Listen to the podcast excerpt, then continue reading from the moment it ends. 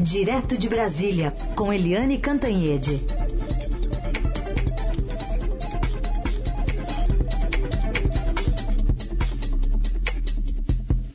Oi, Eliane, bom dia. Oi, bom dia, Carolina, bom dia, Heisen, bom dia, ouvintes. Bom, Eliane, vamos começar falando sobre essa, esse manifesto, então, Febraban, Fiesp, reagindo ao clima de tensão institucional. Tem Banco do Brasil e Caixa Econômica Federal querendo sair dessa federação que, enfim, representa as instituições bancárias desde a década de 60. É um movimento importante que deve se prolongar ao longo da semana, né? O manifesto só sai amanhã. É. Esse movimento é um movimento importantíssimo, né, gente? Porque você junta o PIB brasileiro. Quando você fala de FEBRABAN, é a Federação dos Bancos ou seja, é o sistema financeiro que está aliada à Fiesp, que é a maior federação uh, de empresários do país. Então são os nossos banqueiros, os nossos bancos e as nossas empresas e empresários que estão fazendo um manifesto que não cita o presidente Jair Bolsonaro e vai ser um manifesto curto, mas dizendo tudo que o povo brasileiro, a maioria do povo brasileiro quer. Paz, né? Paz. Antigamente era paz no trânsito, agora é paz nas instituições. Eles estão pedindo nesse manifesto que vai sair amanhã, eles estão pedindo é, serenidade, equilíbrio e uma boa relação institucional entre os três poderes, executivo, legislativo e judiciário. E, além disso, eles também criticam a política econômica. A política, a política econômica que não chega a lugar nenhum, né? Vamos combinar que cadê a política econômica? Ninguém sabe, ninguém viu. A gente vai patinando nas reformas, não tem decisão, não tem estímulo, é, enfim, está todo mundo muito ansioso porque as empresas estão recuando, os investimentos recuando e os empregos, é, 15 milhões de desempregados, milhões, outros milhões e milhões desiludidos que nem mais procuram emprego. A situação é grave, as pessoas na rua, enfim, é, os pesos pesados da economia brasileira, da economia real, na área de finanças, na área da produção, estão se manifestando estão sacudindo o governo. Eles não vão citar o presidente Jair Bolsonaro, mas o recado é claro. E é exatamente por isso que Caixa Econômica e Banco do Brasil, que são os bancos públicos, ameaçam se retirar da Febraban. E segundo eu li, na imprensa ontem, o presidente Jair Bolsonaro e o ministro da Economia Paulo Guedes foram consultados pelo Banco do Brasil e pela Caixa para saírem da Febraban, o que é bastante grave. Já há, inclusive, pedidos do Congresso para que os presidentes dessas duas instituições deponham lá na Câmara dos Deputados para explicar o que que é isso? O que que está acontecendo? Né? Afinal das contas, o Banco do Brasil e a Caixa Econômica têm independência também ao, ao Palácio do Planalto e não podem fazer política. Eles se retirarem da Febraban é uma manifestação política. Olha aí a confusão. Só como detalhe, né, o Paulo Scaff, que é ainda o presidente da Fiesp, só deixa o cargo em janeiro para o filho do ex-vice-presidente do Lula, né, o Zé Alencar. É, o Paulo Scaff, que era bolsonarista, aliás, ele é sempre pró-governo e era bolsonarista, ele está na linha de frente da coleta de assinaturas, da divulgação desse documento do PIB brasileiro. É uma manifestação importante e, aliás, nem é, é, vamos dizer, a primeira, porque já houve manifestações anteriores é, de gente muito poderosa da área de finanças e da área da produção, uh, pedindo calma e defendendo a democracia e as eleições brasileiras, num recado claríssimo ao presidente Jair Bolsonaro, que ataca a democracia e que ataca as eleições brasileiras. Vamos ver amanhã como é que fica e vamos ver também se Banco do Brasil e Caixa Econômica ratificam na prática essa ameaça de sair da Febraban. Muito bem. Amanhã saem os termos desse documento, a gente certamente vai voltar ao assunto. Eliane, outro tema que é da semana é o Código Eleitoral, polêmico Código Eleitoral, que deve ser votado na Câmara dos Deputados, com aquela quarentena que tem como um, um dos alvos, acho que o principal, o ex-ministro, ex-juiz Sérgio Moro. É, é, o presidente Jair Bolsonaro já disse que vai vetar. Evidentemente, ele não vai vetar a quarentena para proteger o Moro, mas sim porque a quarentena é mais abrangente abrange magistrados como Sérgio Moro, abrange também é, procuradores, o pessoal do Ministério Público e policiais de toda a ordem. Policial federal, policial rodoviário federal, policial PM e policial civil. Então, o presidente, para bancar a sua base, para aí dar uma satisfação à sua base, vai acabar favorecendo o Sérgio Moro. O Sérgio Moro, que é o grande adversário do presidente Bolsonaro, saiu do governo do Ministério da Justiça atirando. O fato é que há muitas dúvidas sobre o que fazer. Além do presidente Bolsonaro dizer que vai vetar a quarentena, há também uma outra questão é que o presidente da Câmara, o Arthur Lira, que é amigão, né, ligadão ali no presidente Bolsonaro, diz que então tá, então vai negociar para não entrar em vigor nas eleições de 2022, só nas eleições seguintes de 2024, que são as eleições municipais para as prefeituras e para as câmaras de vereadores. Uh, e isso, né, é um movimento em que o Moro joga parado. Ele joga parado porque, é, para defender os policiais, o presidente Bolsonaro e o Arthur Lira acabam favorecendo o Moro. Como é a política, né, gente? Aliás, tem uma pergunta aqui do Pedro de São José dos Campos. Vocês não acham que esse projeto casuístico para criar uma quarentena e tirar Pazuello e Moro das eleições não poderia incluir os profissionais de imprensa, artistas, pastores, ex-presidiários e ladrões? Eliane.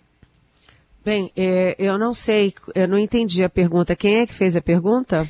Pedro de São José dos Campos. Pedro, eu não entendi. Eu não entendi como é que você mistura com presidiários, presidiários, é, condenados, com jornalistas, com magistrados e com policiais. É, que bagunça foi essa que você fez na sua pergunta? Sabe por quê, Pedro? Eles estão falando ali em quem tem cargo público, em quem tem função pública pública e recebe dinheiro do povo brasileiro. São os policiais, os magistrados e os procuradores, o pessoal do Ministério Público. Né? É, jornalista da área privada não recebe dinheiro público, por, por isso não precisa fazer quarentena. Né? Condenados, presidiários, etc., podem até, podem não, tem quarentena, e já há uma quarentena para eles, mas em outra é, circunstância, em outro horizonte. Não dá para ministrar, é, misturar é, gato com lebre, nem ladrão com magistrado, Pedro. Participação com análise política de Eliane Cantanhede, direto de Brasília, agora para falar do presidente Bolsonaro pedindo pressa para votação, sabatina e votação da indicação de André Mendonça para o Supremo Tribunal Federal. Só que a coisa não está andando, né, Eliane? A coisa não está andando mesmo. Hoje, inclusive, o Estadão é, atualizou a sua pesquisa com os senadores e ele, em vez de aumentar o número de votos, está perdendo os votos declarados. Dos 80, 81 senadores, só 23 dizem que votam a favor dele. Nem o Flávio Bolsonaro, que é filho do presidente, respondeu à pesquisa dizendo que vota nele. Então, uh, é curioso porque, inclusive, os, as TVs mostraram na semana passada o vídeo do presidente Bolsonaro cochichando com o Davi Alcolumbre, que foi presidente do Senado, que é presidente da CCJ, Comissão de Constituição e Justiça, e é, segundo os jornalistas apuraram, né, o Bolsonaro estava pedindo para o Davi Alcolumbre parar de implicância com André Mendonça e botar em votação. Ele que preside a CCJ, é ele que tem que botar, uh, marcar o dia da sabatina. E ficou todo mundo esperando, porque isso foi quarta-feira, veio quinta, não aconteceu nada, veio sexta, veio sábado, veio domingo e continua sem marcar. Ou seja, é mais uma confusão para o presidente Bolsonaro lá no Congresso Nacional, André Mendonça. Curiosamente, ele não tem objeções no próprio Supremo, mas o Senado reage porque o Davi Alcolumbre tem uma pinimba pessoal contra o André Mendonça, que foi ministro da Justiça e também foi advogado-geral da União. Isso é uma coisa. E a outra coisa, porque com esses ataques do presidente Bolsonaro ao Supremo, pedindo impeachment do Alexandre de Moraes, etc., o Senado está com o pé atrás. Vamos ver se nessa semana isso deslancha, né? E sobre a CPI, Eliane, nessa semana, a gente tem essa, essa, esse depoimento agendado do empresário Marcos Tolentino. O que, que ele pode elucidar? Para onde deve seguir o rumo das investigações nos próximos dias? Olha, são dois depoimentos muito importantes nesta semana. Um do Marcos Tolentino, é, Carolina, que você citou, porque ele é um empresário, um lobista que é muito conhecido em Brasília e que é amigão do Ricardo Barros, o ex-ministro da Saúde, atual líder do governo Bolsonaro lá na Câmara e citado daqui, dali, daqui, dali o tempo inteiro na CPI. Né? O Ricardo Barros, que foi depor e aí cancelaram no meio depoimento, que foi aquele bafafá, porque ele está em guerra com a CPI. Mas o Ricardo Barros aparece em várias circunstâncias comprometedoras na CPI. E o Marcos Tolentino, que é um lobista conhecido, é ligado, muito ligado ao ao Ricardo Barros. Atenção, o, o Marcos Tolentino é suspeito, eu não estou dizendo que ele é, eu estou dizendo que ele é suspeito e nega de ser ou o verdadeiro no, dono ou, pelo menos, sócio da, do BIF, do FIB Bank, que é, é, tem o nome de bank, de banco, mas não tem nada de banco, é uma empresa, uma empresa toda esquisitona, como todas as empresas que aparecem negociando vacina,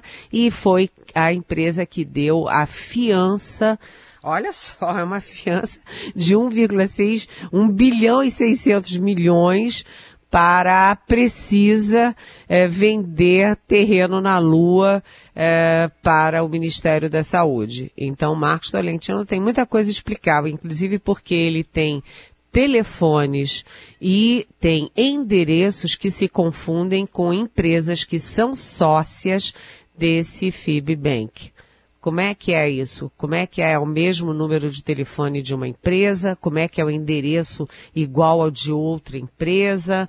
É uma história que precisa ser esclarecida. E a outra, outro depoimento vai ser de alguém que foi trazido à tona pelo nosso Estadão, que é do motoboy Márcio Queiroz de Moraes, porque ele era o motoboy da VTC Log, uma empresa que também está super envolvida ali nas investigações da CPI, e ele carregava mochilas com 100 mil reais, 200 mil reais, 50 mil reais em espécie para a VTC Log. Então, é o Estadão aí é, fornecendo um depoimento importante é, e que pode ser muito esclarecedor para a CPI e, portanto, para a população brasileira, gente.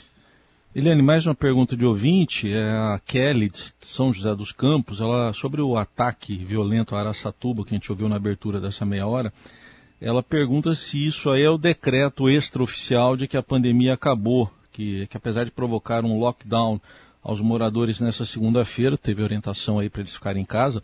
Ela pergunta se isso escancara que o Brasil voltou ao, entre aspas, normal e além de uma pandemia mal confrontada, terá de voltar a lidar com a violência pré-Covid, fora inflação alta, gás, feijão, luz. Aliás, feijão, os bandidos preferiram um fuzil, né, Helene? Pois é. Pois é, é, Kelly, é exatamente isso. O presidente da República é, pergunta, né, é, e acusa de idiota quem prefere feijão a fuzil. Então, quem tem fuzil tá, tá ali de barriga cheia, né? Quem tem fuzil tá de barriga cheia, não precisa de feijão e tá na rua uh, assaltando, matando e fazendo as pessoas de reféns. Uh, foi uma declaração gravíssima do presidente, Kelly, uh, e eu concordo com você, né? A, a sensação de que a pandemia passou deixa até os bandidos mais à vontade para agir. O problema é o seguinte, são duas pandemias no Brasil. O, a pandemia aí da, da violência, que é grave, que é fora de controle e que já vem de governo em governo em governo, só piora agora com o presidente Bolsonaro fazendo, é, fazendo assim uma profissão de fé a favor das armas, dos fuzis e das, das munições para a população civil. Ou seja, ele está propondo uma guerra, até porque no final é, de semana aí, olha só, veja bem, num encontro de religiosos, de evangélicos, o presidente disse que só tem três alternativas. Ser preso, né, é, ser morto, né, ou a vitória. Ou seja, o que que ele falou? Ou a vitória ou a guerra. Fuzil ou feijão. E aí eu acho que os, os bandidos levaram a sério essa conclamação do presidente, Kelly.